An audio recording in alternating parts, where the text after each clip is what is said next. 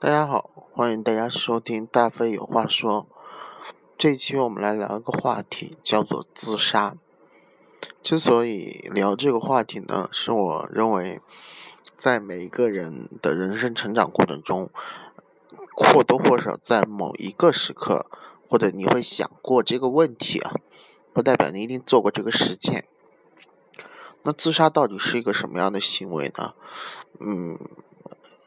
有几种关于自杀的一个理论，一个是早期的社会学家像叫涂尔干，呃，也涂尔干他是可以说是西方社会学嗯最重要的一个思想家之一，早期思想家，他提出一个观点，认为人自杀呢是源于一种。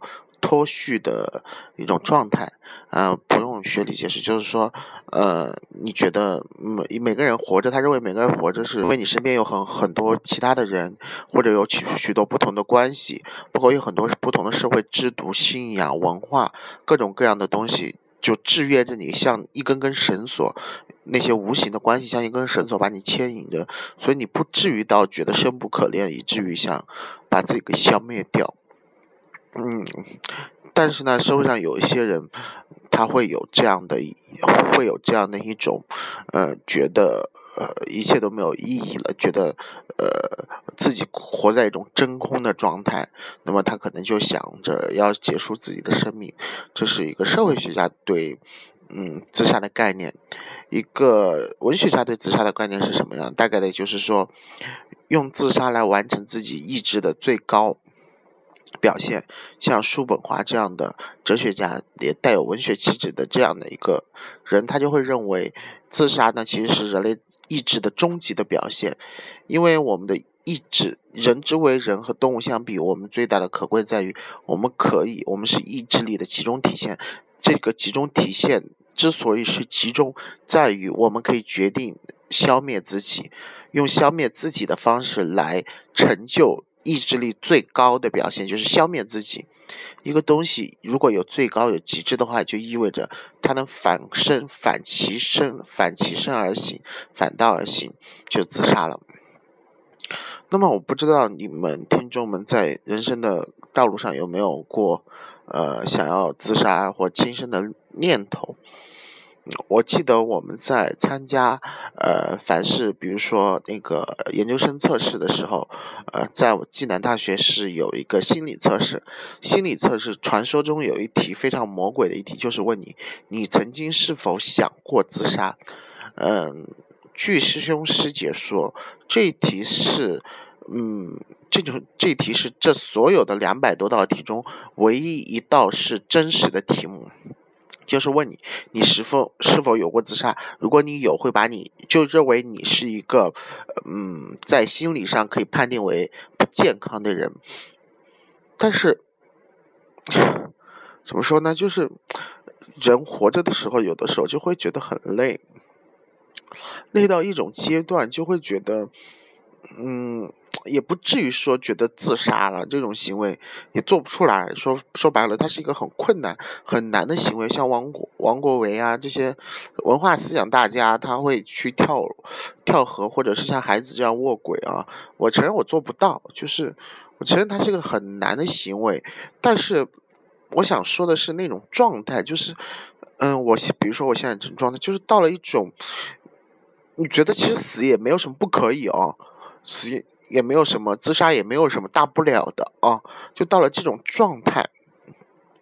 这种状态并不意味着我会跨出这个状，跨出付出现实的实际的行为。但是我发现人有时候会被被放到这种状态。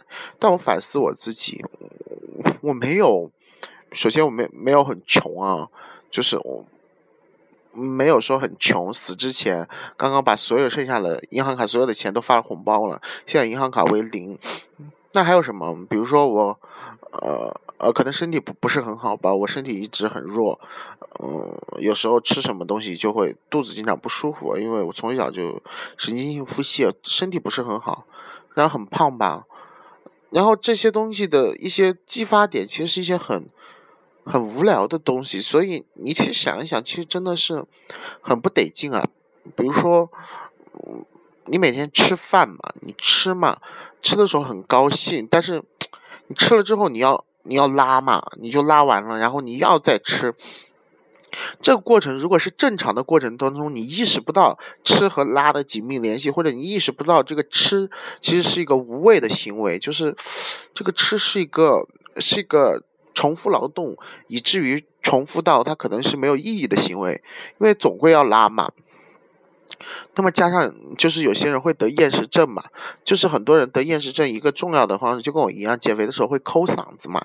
你抠嗓子就会面临着一个吃的残忍的真相嘛，你就知道吃只是那个嚼，然后那个味道接触舌头只是那块嘛，然后你就会直面生活的真相，包括吃拉，然后这这一系列在一起，你的动物性很很明显嘛，就你在这些东西上就。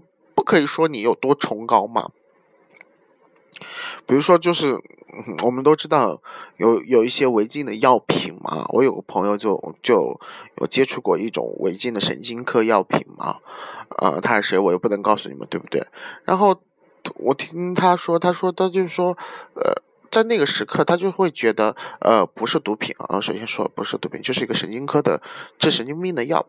然后他他吃了之后，他就说，嗯。说那一刻你就感觉到，所谓的精神和意志力并不是，并不是，就是想象中的那么那么强大。你的你的所谓的意志意识，在一颗药片面前，就是，就是一坨屎嘛，对吧？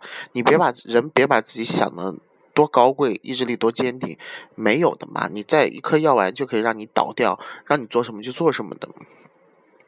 所以我在想，其实就很多东西都都不得劲啊，就没意没意思，吃了也是拉的要吐的。然后每天你把自己弄胖了、弄瘦了，好到这个阶段的时候，我再往下讲，其实可能恶心到听众。这个阶段再往下去延伸的话，可能就涉及到一个问题，就是抑郁症了。抑郁症是一种，就是一种这样的一个综合的病吧。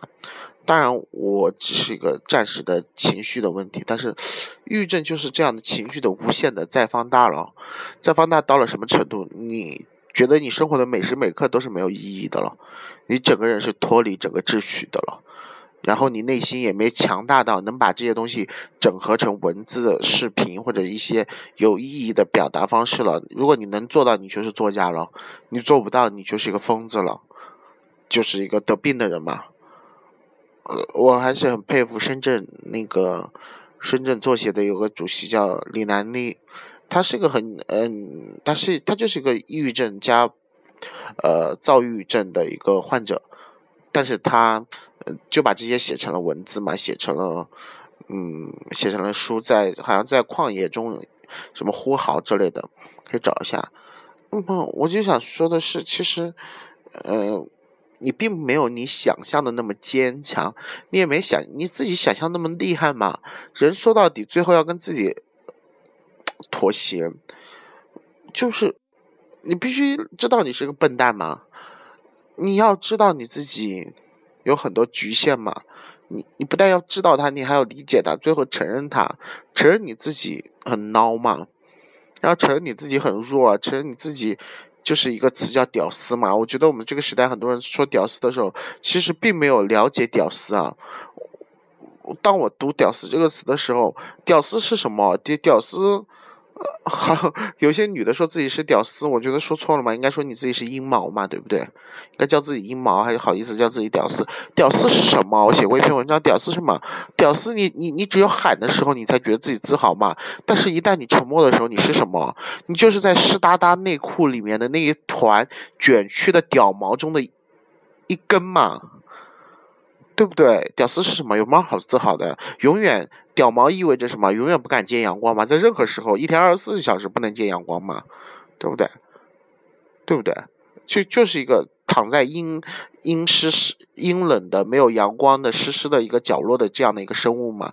你不觉得很像我们吗？很像许多在城中村住着的，在大城市流浪的人吗？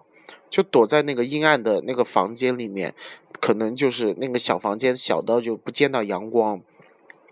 你觉得不是真实的城市人的一个写照吗？就是屌丝啊，一根嘛，对不对？但是人要跟自己和解嘛，你要告诉自己你就是这样的一个人嘛。但是当你说这样的人的时候，你凭什么自豪啊？你有什么有什么有什么样的一个理由能让你自豪啊？我就想不通啊！我活二十六岁了，我觉得我一方面觉得活得很够，因为我经历了好多事情；一方面也觉得总觉得还有什么东西没有尝试吧。所以可能还是回到我们的主题，我们今天就不回主题了。再往前再再延伸最后一个，就是我之前讲套路的时候有讲过，就是我们人在在一件事情之外就会看一个东西，看东西会觉得它有神圣的光环，觉得它是有魔力的，觉得它非常的神奇。我不知道现在还有多少人长大了之后还会觉得这个世界是有魔力的，就或者某些具体的事情，它外面是有魔力的，就有那种闪光不灵不灵的东西。我知道很多人做过很多大事的人，他们就没有这个东西。他们之所以能做大事，是在于他们很多时候把某些东西看成了套路，看成了它里面可以有学习、有攀爬的这样的一个。空间一步步制定一个计划，怎么怎么样和人打交道之类的这样东西，但是我很不想这样嘛，因为还支撑我可以能说支撑我活着的东西，就是认为我总觉得还是有一个那种不灵不灵的东西在前面嘛。那个不灵不灵是在于，就是我看到一个这个东西，我还觉得它是它很神奇嘛。我知道我这辈子不可能变成我心目中我自己想变成的那个样子，我就一百八十斤、一百九十斤嘛，而且我控制不住自己嘛，那我就要学会和自己和解，然后最后自杀也是可以想的嘛，对不对？对不对？对不对？